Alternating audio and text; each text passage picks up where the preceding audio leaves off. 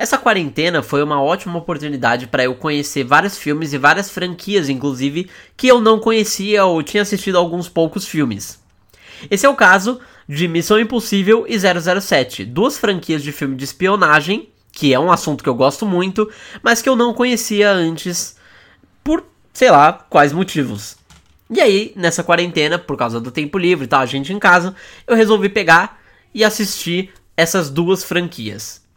E eu demorei. Missão Impossível eu consegui assistir em duas semanas. Eu peguei, são só seis filmes. Eu peguei e assisti em dois finais de semana, consegui terminar. Mas 007 eu demorei cerca de três meses para terminar, porque são 24 filmes. É muita coisa. Mas eu estava lá, querendo assistir, eu queria terminar, eu queria assistir tudo para poder analisar as duas franquias. E quem fez isso comigo foi meu irmão. E por isso eu chamei para esse episódio pra gente botar e para esse novo quadro inclusive que caso vocês gostem eu vou voltar com ele que é o versus. Então eu vou pegar duas franquias, uma é, talvez Marvel e DC, talvez série de comédia, ou nem precisa ser na verdade uma franquia, pode ser dois filmes, e aí eu vou um filme, um, outra sequência, um reboot, enfim.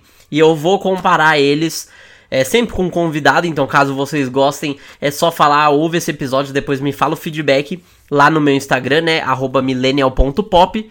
E aí eu trouxe meu irmão para discutir sobre essas duas franquias de espionagem, Missão Impossível versus 007.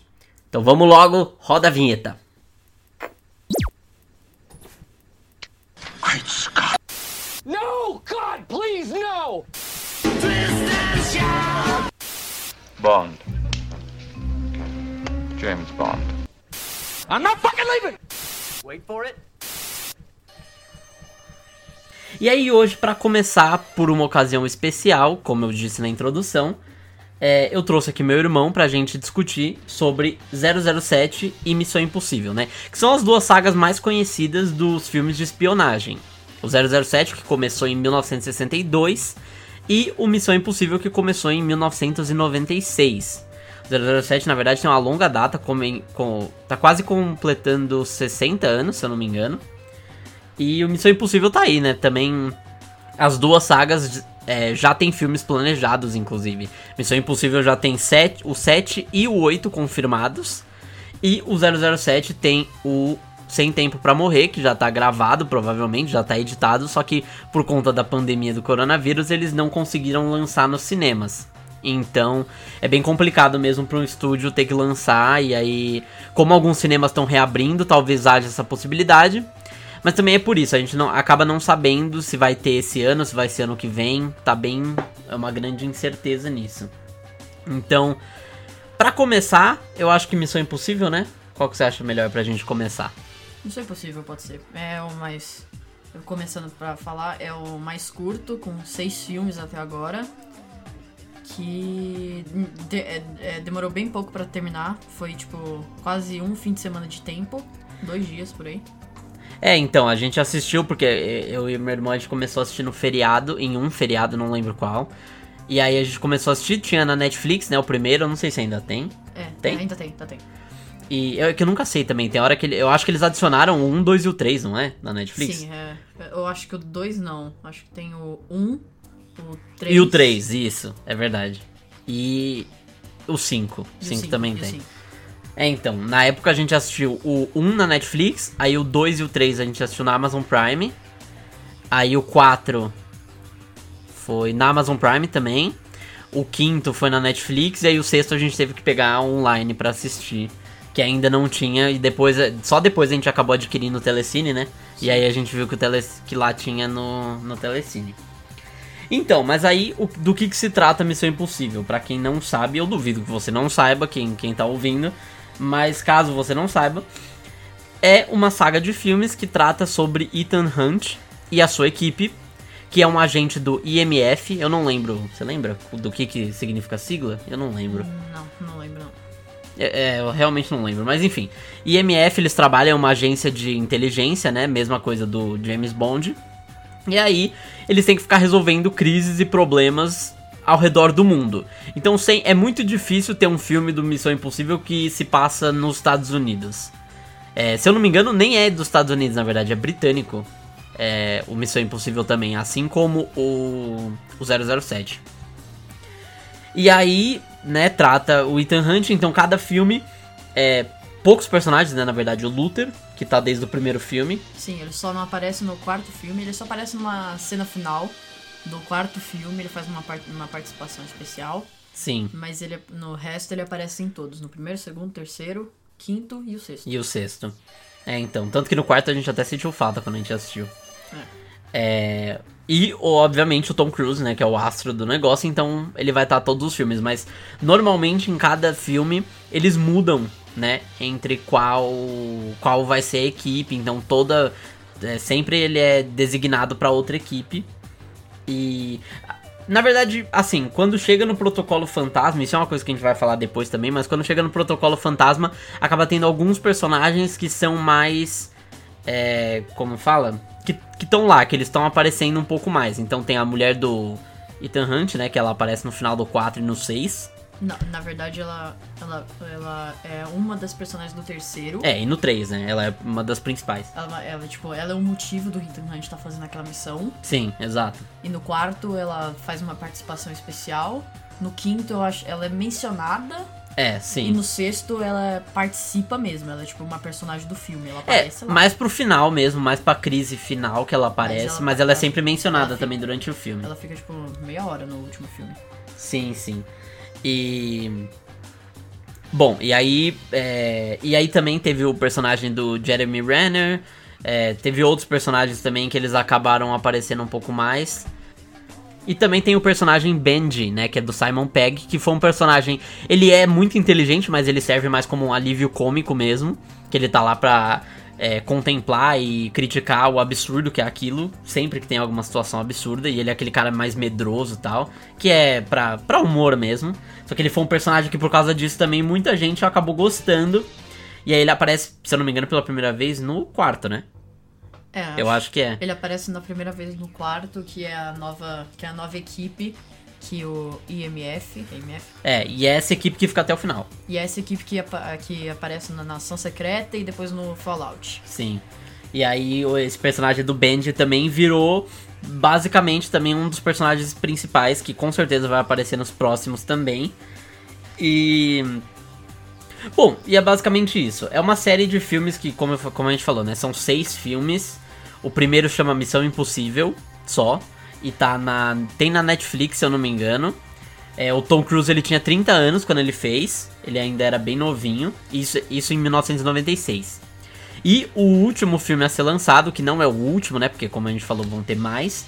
Mas ainda assim, foi o Fallout, que foi muito bem recebido pela crítica, pelos fãs que foi lançado dois anos atrás, em 2018. E atualmente o Tom Cruise ele tá com 58 anos. E ele ainda tá fazendo o filme do Missão Impossível. E o que é impressionante também é que hoje ele tá com 58 anos. E desde o Missão Impossível 1 até o último filme do Missão Impossível, né? O Fallout. Ele faz cada coisa impressionante. Ele faz. Ele já respirou por 5 minutos debaixo d'água. Ele já se pendurou num avião. Ele já escalou um prédio. Ele já, fe ele já fez muita coisa. Ele já pilotou um helicóptero. Ele já, ele já fez de tudo. É, então. E isso é uma das coisas mais. É, que eu diria mais icônicas, né? Sobre o Missão Impossível. Entre várias coisas, uma delas é isso, né? O Tom Cruise em si. Porque ele é um cara que. Ele é, ele é conhecido por ser esse galã do cinema, né? Dos anos 80 com Top Gun. Mas aí depois ele fez. É, agora ele é mais conhecido também por filmes de ação, né? E o que é mais incrível é que ele não tem dublê, ele faz as cenas dele. Então, se o personagem dele tá pilotando um helicóptero, ele aprendeu a pilotar um helicóptero. O personagem dele aprendeu a surfar, ele aprendeu a surfar também. Se ele aprendeu a dirigir um caça, ele aprendeu a dirigir um caça. Se ele pula de paraquedas, o, o Tom Cruise também estava lá pulando, de paraquedas. Então, foi é um negócio que tipo e você vê os cenas de bastidores e você realmente vê que é ele fazendo aquilo o que quando. E principalmente quando você sabe disso, né? Acrescenta muito mais pro filme, né? Você fica mais impressionado ainda com as cenas de ação. É, como a cena do. do prédio no Missão Impossível Protocolo Fantasma. Que ele tá escalando o prédio e. Aí tem uma hora que ele quase cai, você, a mão começa a suar, porque é, é, porque é real. tirando que ele tinha um cabo de segurança, mas era só tipo um, um cabinho assim. É, então, é, exato, ele não. Ele, ele também não é idiota, ele não vai se pendurar por trás do prédio mais alto do mundo, né? O Burj Khalifa. E ele não vai fazer isso sem nenhuma proteção, até porque acho que o estúdio ia tomar vários processos se ele é, morresse, né? Em, gravando o filme. Então eles têm que colocar uma proteção também, e aí o CGI depois eles conseguem tirar. Mas realmente é muito impressionante. Eu recomendo, inclusive. Você assiste os filmes e você vê as cenas de bastidores também, porque são incríveis. É. E não é, e o incrível também é que não é o não é a, a produção do filme que é, sugere pra ele fazer essas coisas, tipo pendurar de um avião, escalar um prédio. Ele, ele, ele que fala, ele que chega lá e fala, "De- é, eu quero fazer isso. Ele, ele que se, ele que faz essa escolha. Sim, sim, ele que toma essa iniciativa, não é ninguém que tá obrigando ele a fazer, ele mesmo gosta de fazer esse tipo de coisa. Tanto que no efeito Fallout, em 2018, ele se machucou, ele quebrou o pé e essa cena foi pro filme. Então ele teve ainda que. Ele pulou de um prédio pro outro, se eu não me engano. Sim. Ele quebrou o pé fazendo isso. E aí depois ele ainda teve que correr, porque aí depois a cena só cortava depois que ele corria um pouco. E aí ele teve que correr com o pé quebrado depois de quebrar o pé, né? Fazendo esse negócio. E aí, inclusive, a produção dos próximos filmes foi paralisada também por, por um acidente, não dele, eu acho, mas também teve acidente lá. E, e é isso, por isso que é impressionante. Ele tá com 58 anos fazendo. Quer dizer, na época ele não tinha, mas agora também você vai ver nos próximos filmes e você vai ver na idade que ele tinha quando ele fez isso, e é realmente impressionante. E aí, pra perguntar, quais coisas você acha que deixam essa série icônica, essa saga de seis filmes, você acha que é tão icônica? Ah, bom, é, tem os. Tem os gadgets, né? Os, os dispositivos que são usados. Que deixam a sua experiência ainda mais rica, porque você fica muito impressionado com tudo, com todos aqueles dispositivos tecnológicos muito futurísticos. E você fica, nossa, que da hora. E óbvio tem o Tom Cruise correndo rapidamente. Sim, sim. Não, é, Tom Cruise correndo é uma das coisas mais icônicas, né? Todo filme tem, basicamente. E, inclusive no Protocolo Fantasma tem cenas longas dele correndo contra um. contra uma tempestade de areia. E. É, o que você falou também, o que eu chamo de cool spy stuff, que é aquele negócio de. Você é tipo, ah, o celular que abre portas. É, tem o dispositivo que apaga, é, sei lá, os computadores. Tem o carro que consegue. Controlado por um controle remoto. É, ser controlado por um controle remoto. Tem uma caneta que, sei lá, escaneia o olho da pessoa. Tipo, um monte de coisa que eles acabam inventando. E aí, claro, com o CGI foi, foi aumentando e foi virando mais uma coisa é, quase que necessária, né, pros filmes que a gente tem hoje em dia. E aí você vê que só aparece mais depois do terceiro filme. Que é quando eles tinham realmente é, o CGI já tinha entrado, já tinha feito sucesso e tal. Tanto que no último filme também você vê bastante coisas disso, né? Só que, é, e pra mim, claro, não podia deixar de citar a música, né? A trilha sonora do- de todos os filmes. Na verdade, é a trilha sonora do mesmo jeito que o 007 tem, a gente vai chegar a falar disso também. Mas eles têm essa. A música, né? Que todo mundo conhece, o pam, pam, pam, pam, pam. Que eu vou deixar tocando aqui no fundo. E aí todo mundo conhece, já tocou. Sempre quando você tá tentando fazer um negócio que é difícil, assim, você tá no laboratório de ciências da sua escola, você tá tentando colocar um negócio, você precisa. Primeiro- Você não pode tremer. É, é a primeira, é a primeira, é a primeira coisa que passa na sua cabeça, é aquela música. Sempre, assim. Quando você precisa ir pro seu quarto, você não pode fazer barulho. E aí você tá lá também é, com essa música na cabeça. Qualquer tarefa que você precisar fazer, que é um negócio que Desafiadora. é desafiador, você já pensa nessa, nesse negócio também. Sempre quando tem alguém escalando alguma coisa. Sempre, essa música é muito icônica. e Eu diria que talvez seja uma das mais icônicas também em trilhas sonoras da história, até do cinema. Você pegar quando você pensa em, por exemplo, Indiana Jones, Star Wars, Tubarão, todas essas trilhas sonoras icônicas, também tem que pensar Missão Impossível, que é, como eu falei, essa música que tá sempre na nossa cabeça. E é uma música fácil de lembrar, não tem nada demais. E pra mim, tem esse clima de é, espionagem, que eu acho muito legal também. É, e o, e o impressionante também da música do Missão Impossível é porque eu acho que desses filmes que ele que. Tubarão, do Star Wars, ela só é criada mais em 1980. Essa aí, eu acho que é uma das mais é, Recentes, recentes, tirando dos Vingadores. né? E icônica, sim. Que são mais icônicas do mundo. 1996 e todo mundo sabe. É, porque é, é um bom ponto isso que você falou, né? Que a gente não tá com. A gente não costuma ver tantas trilhas sonoras icônicas mais hoje em dia, sendo criadas hoje em dia. É, então tem, por exemplo, Jurassic Park, Volta pro Futuro, Indiana Jones, até Prenda-me se for capaz, que é uma trilha sonora que eu gosto muito também. é, Star Wars, tudo isso foi criado mais nos anos 80, 90 e tal. E aí, essa trilha sonora, tudo bem que é anos 80, mas já é final dos anos 90, né? E é, Vingadores também, que é, que é uma que eu cons- considero também bem icônica, que foi criado mais nos anos 2000, 2010 e tal. E pra mim também as duas são muito icônicas. E essa e, e é isso, é bem legal porque mostra muito também dessa modernidade e tudo mais. E pra mim assim, pra você, pra nós aqui, qual que é quais são os pontos positivos que você diria sobre Missão Impossível? Coisas que você gosta?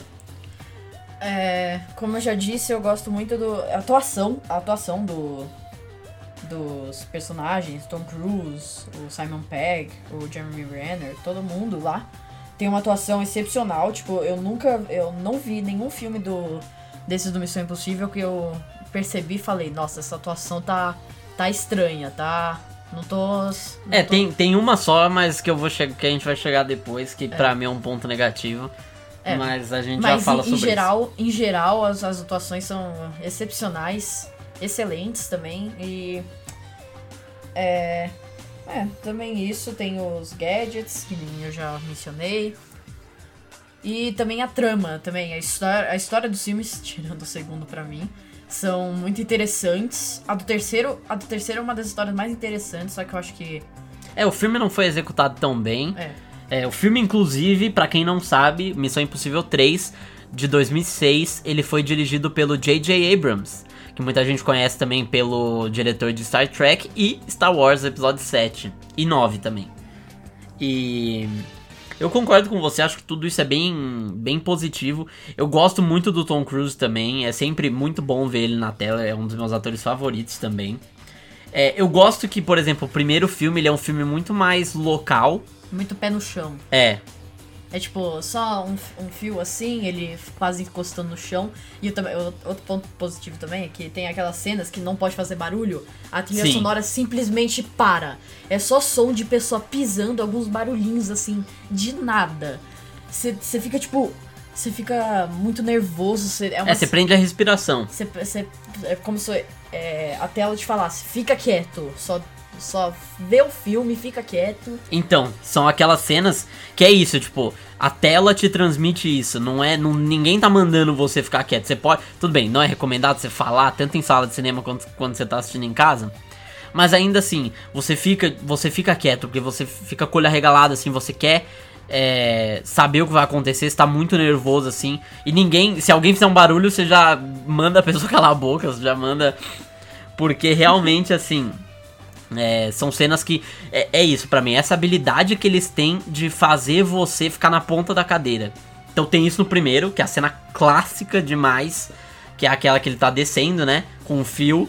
E ele precisa, se eu não me engano, trocar o disco, né? É, trocar o disco do computador. Pra pegar as informações da, da inteligência russa, se eu não me engano. É, Inclusive, esse filme, o primeiro, é um dos meus favoritos porque ele também é um negócio tipo, e é outro ponto positivo já que eu vou falar aqui, que são essas esses negócios assim de não confie em ninguém. Sempre um negócio, sempre tem algum plot twist, alguma traição, alguma coisa que você não esperava, ou até se você esperava, você fica você mesmo assim fica entretido. Pra mim todos esses filmes, não, todos não, vai.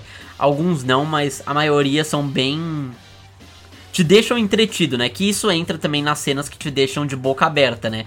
É, essa mesmo do fio. Tem a do quarto filme, que é a do, do prédio, Do prédio. que a gente citou, né? Tem a do quinto filme, eu gosto também, que tem aquela cena do debaixo d'água, né? Que Uhum. você mesmo falou que o Tom Cruise ele prendeu a respiração, né? É, e eu também gosto dessa cena que às vezes vai trocando, tipo, aparece as pessoas lá em cima e daí corta de novo pra o Tom Cruise debaixo da água. Mas quando tá debaixo da água, nenhuma trilha sonora, só o som de água e uns, uns movimentos assim dele tentando pegar em alguma coisa pra conseguir pe é, pegar alguma coisa lá que era. É, ele precisava pegar alguma coisa também.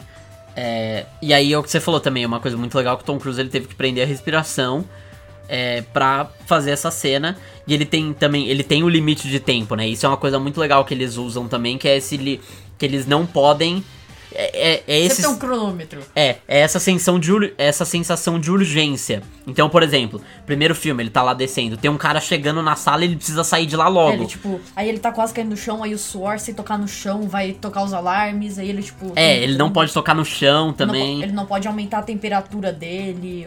Nossa. É. Ele tem que. Não, essa cena do primeiro filme é sensacional. E aí, é, sempre tem alguma urgência, sempre tem alguém chegando em algum lugar, sempre tem uma coisa que ele precisa fazer, e isso deixa a cena muito mais nervosa. E também a cena do, do Fallout em 2018, né? Que é a da cena. Bomba. Então, tem a da bomba, que é mais pro final. Uhum. Tem a do. A do começo também, né? A do paraquedas. Eu acho bem. É a do paraquedas. Bem nervosa. E não tem trilha sonora. São só os dois caindo, se batendo. Um raio caiu uma É, o hora. raio cai e aí o Tom Cruise, se eu não me engano, algum dos dois personagens, que é ou do Tom Cruise ou do Henry Cavill, eles desmaiam.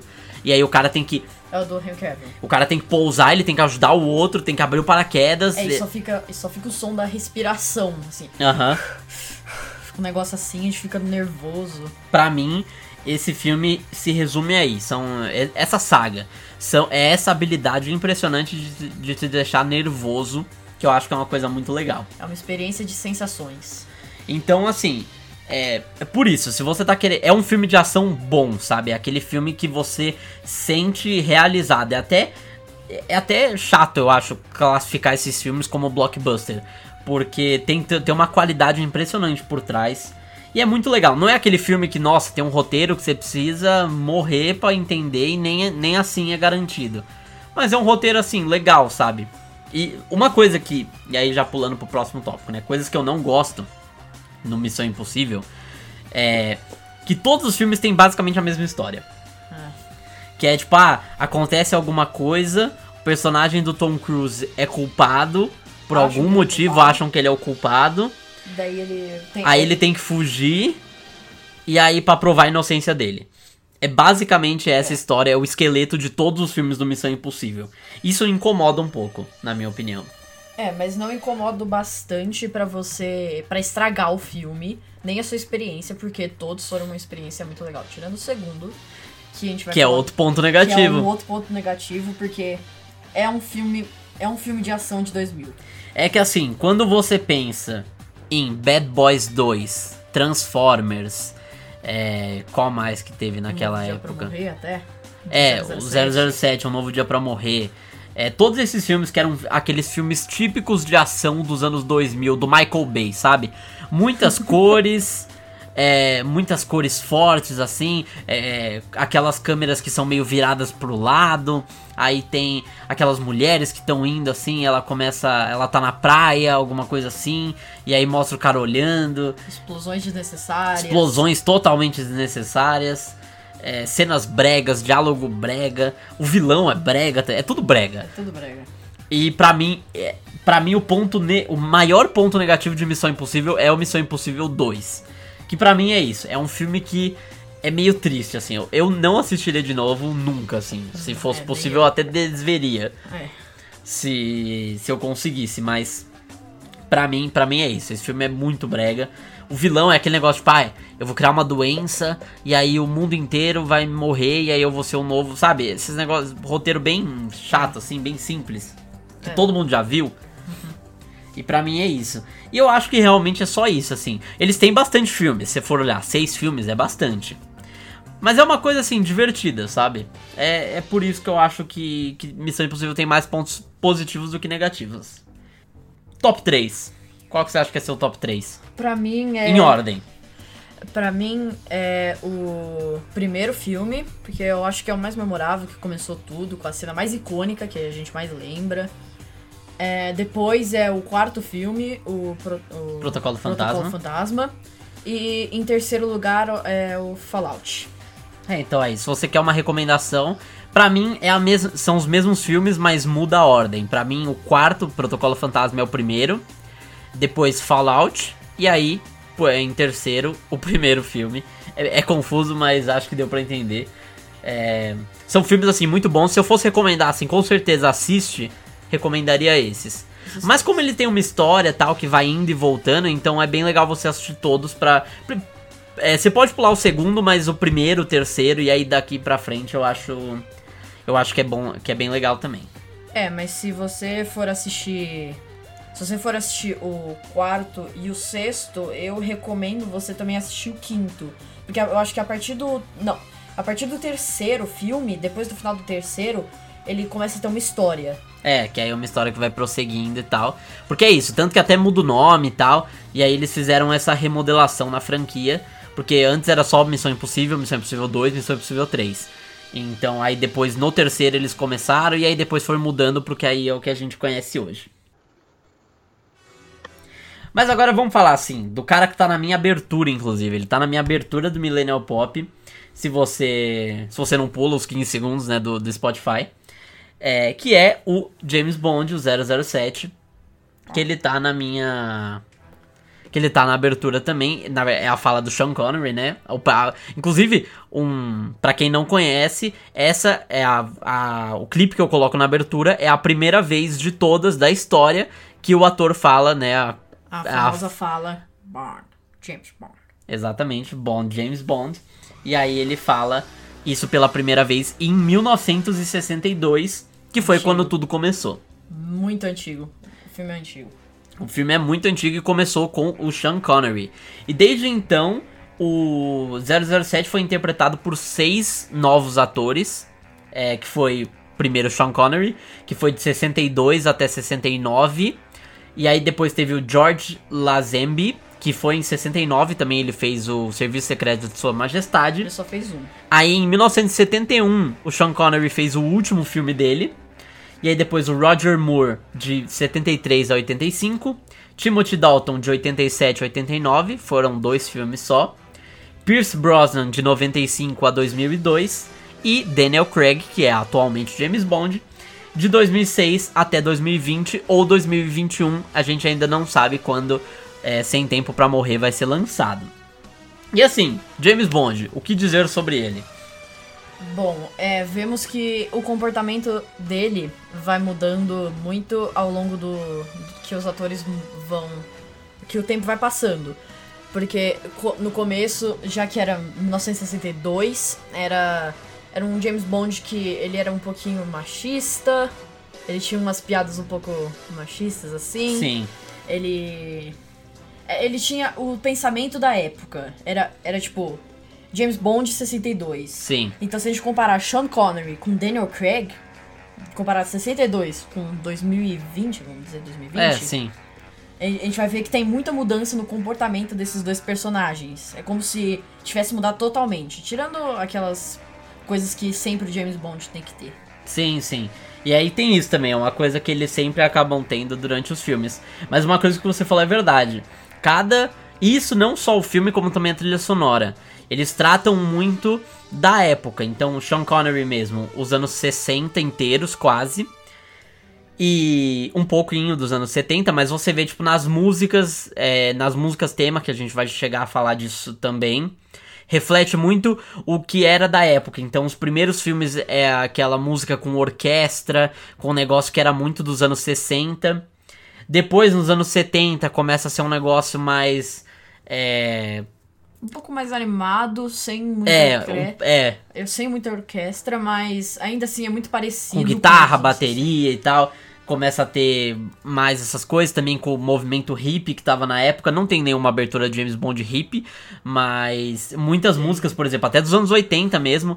Se você sabe, por exemplo, a música A View to a Kill do Duran Duran, é do, do, do filme do mesmo título, né? A View to a Kill que é Na Mira dos Assassinos, né? Em português? Acho que é. Quase é, certeza. Na mira, na mira dos Assassinos, sim.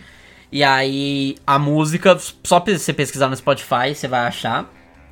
E, ou no Apple Music, né? Depende do serviço que você usa.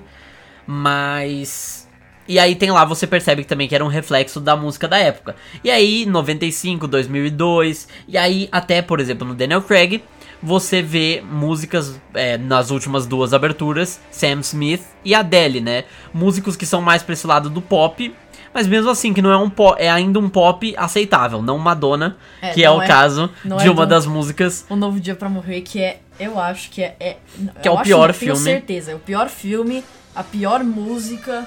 Tudo, tudo naquele filme é terrível. E entre outros, né? Ah, Na verdade, já vamos falar aqui sobre a música, né? É, muita gente famosa fez, como eu falei, gente que a gente conhece agora, Adele, é, Sam Smith. Aí, mais recentemente, que é a Billie Eilish. É, a do novo filme, a Billie Eilish, que tá super em alta hoje em dia, fez uma música maravilhosa, que eu diria que é um top 3 de músicas do James Bond. É, foi uma música realmente muito boa e eu mal posso esperar pra ver aquilo no cinema. E outras pessoas também, como por exemplo, não sei se você sabia, né? Nancy Sinatra, ela fez Diamonds, Diamonds Are Forever?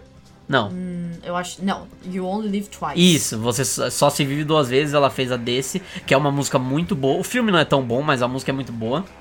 É, Paul McCartney, Live and Let Die, ele fez. Então, não, não, é, não é um Zé Ninguém assim que faz música do James Bond, são pessoas mais famosas, até a Madonna, não dá pra negar que ela é uma artista enorme, e mesmo a música não sendo boa, na minha opinião.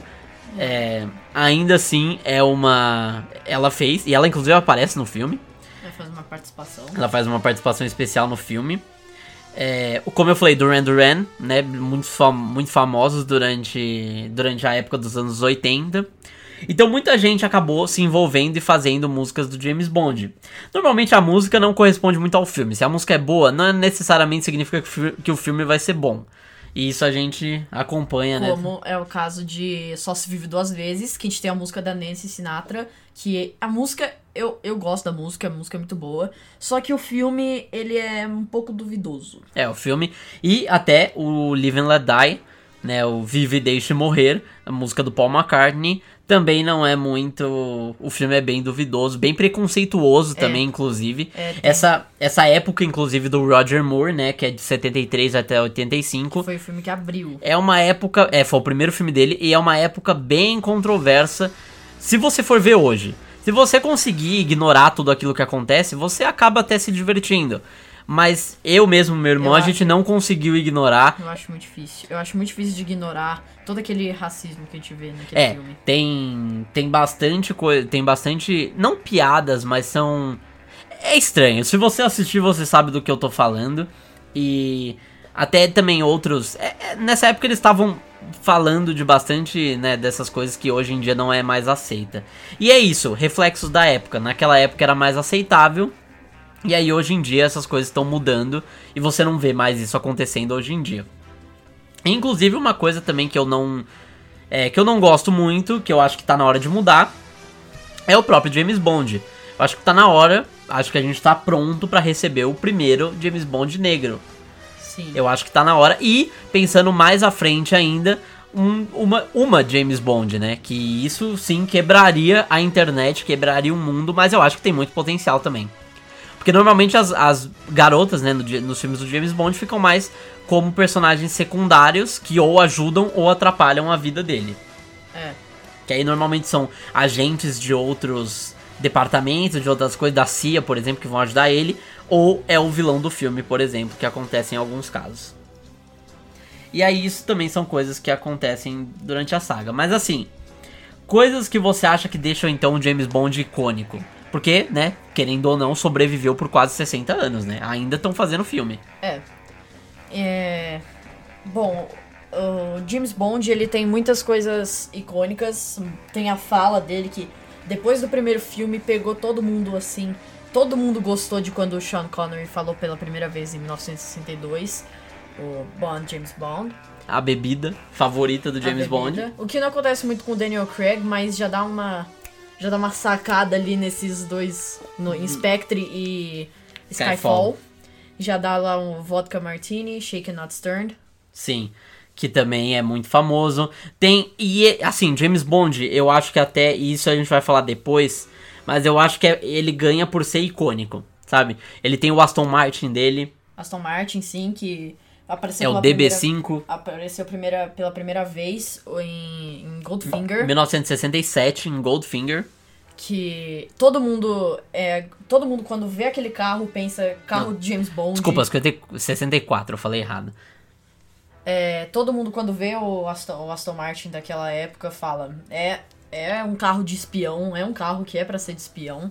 Sim. Ele virou é, e, e é uma figura tão icônica o James Bond que se alguém ficar de terno e pegar uma arminha de É brinquedo, alguém Nem isso, falar. nem isso. Se, se você é um garoto, assim, de 13 anos, 15 anos, ou até mais adulto mesmo, você põe um terno. Quando você tá pondo um terno que você ainda tá começando a usar terno, é a primeira coisa que vem na sua cabeça. Você vai, você vai se sentir, você vai se sentir como o James Bond. Por isso que eu falei, são coisas icônicas mesmo, você já começa a arrumar, assim. Queria usar uma gravata borboleta que eu sei, porque é uma coisa muito icônica também.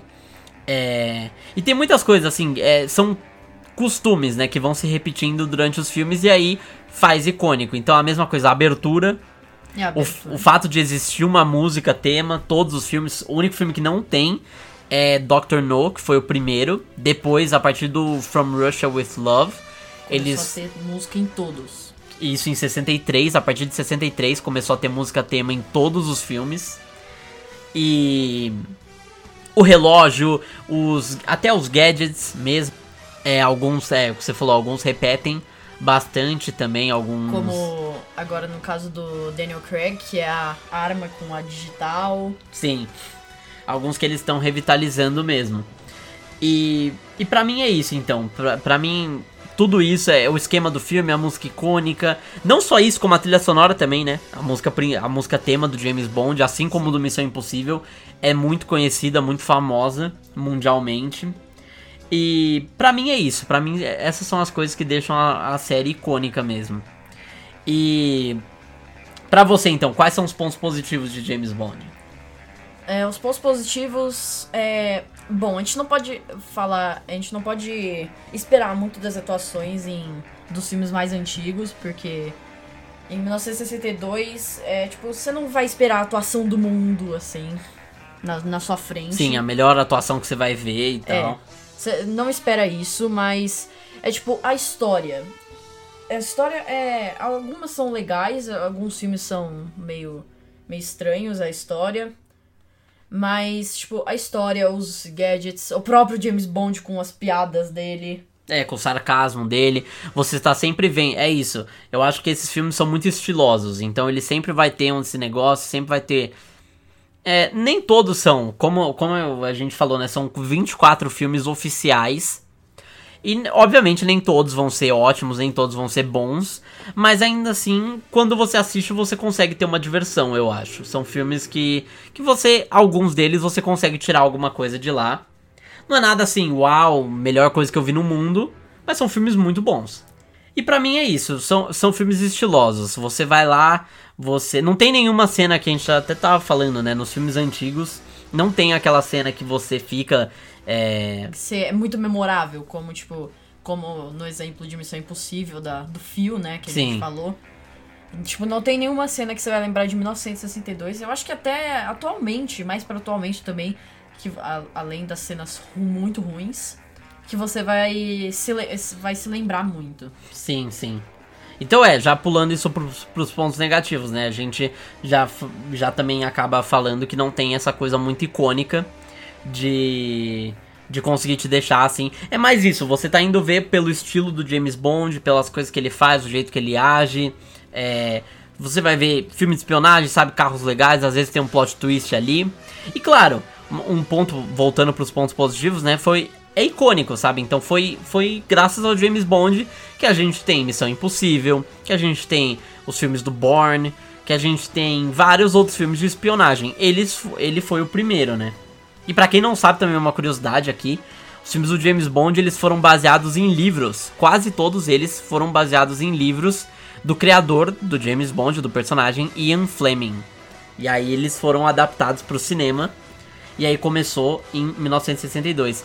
Tanto que o primeiro livro escrito foi Cassino Royale, que só foi adaptado pro cinema em 2006, se eu não me engano. 2006 com o Daniel Craig. Mas, é uma curiosidade é que ele já foi É, ele já foi gravado por, por alguém. É, como eu falei, eles têm 24 filmes oficiais. Tem alguns filmes que não são oficiais. E aí, é, Cassino Royale, além de ser uma adaptação de um livro, é um reboot. Que foi feito pelo. É, que foi atuado pelo Daniel Craig, esse reboot, que é muito bom. E o original, ele não é, ele não é nem considerado do, da história principal, É, né? parte. Digamos assim. É, e aí, outros pontos negativos. Um ponto negativo, na verdade, que eu diria, é que são muitos filmes. É, muitos filmes. É, por exemplo, eu e o meu irmão, a gente. A gente demorou. A gente começou a assistir em maio, a gente só terminou agora, ontem. Uma parte de hoje. É, é que esse, é que esse podcast, pra quem não sabe, tá sendo gravado dia 22 de agosto. Então a gente terminou de assistir dia 21 de agosto. É, dia 22 de madrugada. A gente terminou. O Spectre. Então, a gente terminou três meses depois. É- é- são muitos filmes e tem uma. Tem um- uma parte que não vou dizer qual pra. Se você quer assistir todos, não estragar. Tipo, pra você ter uma Pra não surpresa. estragar a experiência, sim. É. Que é muitos filmes ruins em sequência. E foi até numa parte que a gente parou de assistir por um tempinho. É, por isso que a gente demorou bastante, porque a gente assistiu todos, a gente, a gente fez essa de que a gente queria assistir todos os filmes. Só que aí chegou uma época que tava tendo mais pros anos assim, 70, 80, né? Começou a ter uns filmes que não estavam sendo tão legais, não estavam cativando a gente. Aí a gente resolveu dar uma parada. E aí voltou. E aí depois os nossos filmes favoritos, né, acabaram aparecendo. Um dos. Vários, na verdade, dos nossos favoritos acabaram apare- aparecendo mais pro final. Filmes que realmente eram legais e que valiam a pena assistir. Só que é isso, quando você tem muito filme, é inevitável que uma hora você vai acabar errando. Então, de, é, de 24 filmes, a gente acaba. Uma hora, uma hora vai ter algum que você não vai gostar. Que... E tem uns que são terríveis. É, que é o exemplo de Um Novo Dia pra Morrer, que a gente já mencionou. Que é o pior filme do James Bond. É, que é tudo, tudo de errado com esse filme, filme de 2002. É, tudo. Esse filme tá totalmente errado. É, inclusive, eu não recomendaria você assistir, mas. Porque não é nem aquele ruim engraçado. Porque tem o Que é ruim o- engraçado. É que tem o ruim engraçado que é, pra mim é o Homem-Aranha 3 do Tobey Maguire. Que é o ruim, mas você dá risada, pelo menos. Você se diverte. Sim. Mas não, esse é ruim triste mesmo. Você realmente não perdeu tempo, sabe, da sua vida assistindo aquilo. Eu, eu ia desver umas 40 vezes aquele filme. Porque. E, e outros filmes também que a gente acaba não gostando. E tem aquilo também, o último ponto negativo que eu diria, que é esse. Como ele reflete a época. Tem muita coisa com outros é, piadinhas, preconceito com outros países, é, Etnias. etnias e pessoas que não são, né, o homem branco clássico, que é o James Bond. E aí você vê que mais pros anos 90, anos 2000, que começa a ter essa conscientização maior. Então tem mais personagens femininas tendo seus papéis, é, essa... Sempre essa discussão, né, de se o que o James Bond faz tá certo, se ele tá errado, se ele só faz o trabalho dele, se ele realmente gosta de fazer aquilo. Então muitas dessas coisas acabam aparecendo mais pros últimos filmes. Isso eu acho bem legal também. O que eu acho. e isso que a gente esqueceu de falar de um, que é um ponto muito positivo, porque nesses últimos do Daniel Craig, eles, eles fazem o. Você perceber que o James Bond. Ele é um humano por dentro, ele não é uma pessoa sem coração que mata, só faz o trabalho dela. Ele tem sentimentos, a gente vê isso tá? na, no desenvolvimento do Sim, eles acabam desenvolvendo. É uma coisa que não acontecia muito também no passado. Eles acabam desenvolvendo o personagem e tudo por trás, a história por trás dele, muito mais do que o. do que os filmes mais antigos. Então isso também é um ponto bem positivo. E até personagens um pouco mais secundários também recebem esse desenvolvimento maior. Sim, sim. Isso é bem legal. E personagens que você gosta, simpatiza, eles vão aparecendo conforme. O tempo passa. Conforme o tempo passa. Mas é isso então. Se você fosse escolher então pra falar o veredito assim, qual das duas sagas você prefere e por quê? É, é uma decisão muito difícil pra se fazer, porque o, cada, as duas sagas têm muitos filmes bons que são memoráveis. Missão Impossível tem uma maior porcentagem, mas se a gente comparar, são 24 filmes contra 6. Então é um É, pouco... então não é nem justo, né, Então comparar não é nem isso. justo comparar muito de quantidade de filmes e se eles são bons, porque a chance de ter um filme bom e tem um filme ruim no Missão Impossível e no 007, no 007 vai ter muito mais, porque tem mais de 24 filmes. É, tem, tem 24 filmes, então acaba sendo bem mais difícil. Mas qual que você, se pudesse escolher aí, qual você escolheria? Eu escolheria 007, para falar a verdade. Mesmo tendo muitos filmes e alguns deles sendo terríveis, os filmes que são bons são aqueles que eu assistiria de novo. Eu colocaria no. Eu entraria no Telecine, que é onde tem os filmes, se você quiser, entre no Telecine. Ah, é, inclusive, né? A gente, a gente não acabou falando isso, só interrompendo aqui um pouquinho. É... Não, na verdade termina, depois a gente fala. Depois a gente fala. É, que então, eu entraria no Telecine, que é onde tem todos os 24 filmes do 007. É, tirando os que não são da história original, né? É, E botaria pra assistir de novo. eu botaria pra assistir de novo, porque os filmes que são muito bons, eu assistiria, tipo, toda hora, assim. Não, não toda hora, pra não enjoar, né? Mas. é, eu assistiria, tipo, sempre que eu tivesse uma oportunidade, tivesse com vontade de Aham. assistir. Sim. O que é um ponto muito que é um ponto muito positivo. Ou seja, porque os filmes são muito bons, não são aqueles muito bons que você assiste duas vezes e não quer mais assistir de novo. São aqueles que você quer assistir sempre que você tem uma oportunidade. Sim, sim. É, pra mim é isso também. Eu, eu vou com 007 também. Mas é porque é isso, eu acho que é mais icônico. E principalmente porque é de. Eu repito o que você disse, sabe? Foram. São 24 filmes, então, obviamente vai ter um filme terrível lá. Se Missão Impossível tivesse 24 filmes, com certeza ia ter vários filmes que não dá pra assistir. E o Missão Impossível até tem, né? Não, não, é, não são seis filmes que são perfeitos. Sim. E tem lá o 2, que é o que a gente não é muito fã. E na verdade, na crítica em geral também é o que o pessoal menos gosta. E aí, por isso, eu acho que, que eu vou com o 007, que eu acho que é um negócio mais icônico ainda. É, tem personagens muito legais, principalmente no final, mais pro, pra era Daniel Craig, Pierce Brosnan. Sim, sim. E o começo. O começo é bem legal de assistir também. E o final, eu acho que são, são as melhores partes do 007 e que com certeza, assim, se eu tivesse com vontade, inclusive eu já estou com vontade de ver de novo, É, tem alguns É. que eu tô com vontade de assistir de novo também. eu botaria pra assistir sem nenhum problema, sabe? Mesmo sendo filmes um pouco até um pouco longos, mais pro final, né? Eu acho que são filmes é icônico, sabe? Tem simbologia, tem esse negócio e principalmente porque nos novos filmes tá tendo um desenvolvimento de personagem muito legal. Mas não vamos deixar de elogiar o Missão Impossível também que a gente falou também, tem muitas coisas legais. É, porque mesmo nós dois temos, termos escolhido 007 em cima de Missão Impossível, não estamos menosprezando Missão Impossível. Missão Impossível ainda são seis filmes, cinco filmes divertidíssimos, É. os tirando o segundo. São filmes divertidos, que tem muitas coisas boas que a gente já, já mencionou. Então, os dois são muito bons, mas 007 pra mim é o, é o melhor dos dois. É, é o melhor e mais icônico também. Mas assim, se for assistir com a família, com a família eu recomendo você assistir o Missão Impossível até. É, também, também. Porque 007 é, é tem que tem um negócio É, que da ainda que tem- gente sim. falou, e daí fica estranho. Mas aí o meu. É, é isso, é filmes, são filmes que você com certeza vai se divertir na maioria deles. Isso eu acho bem legal também. Bom, gente, é isso. Eu espero que vocês tenham gostado do episódio. Se você quiser dar um tchau aqui. Tchau, gente. Obrigado aí por ouvir.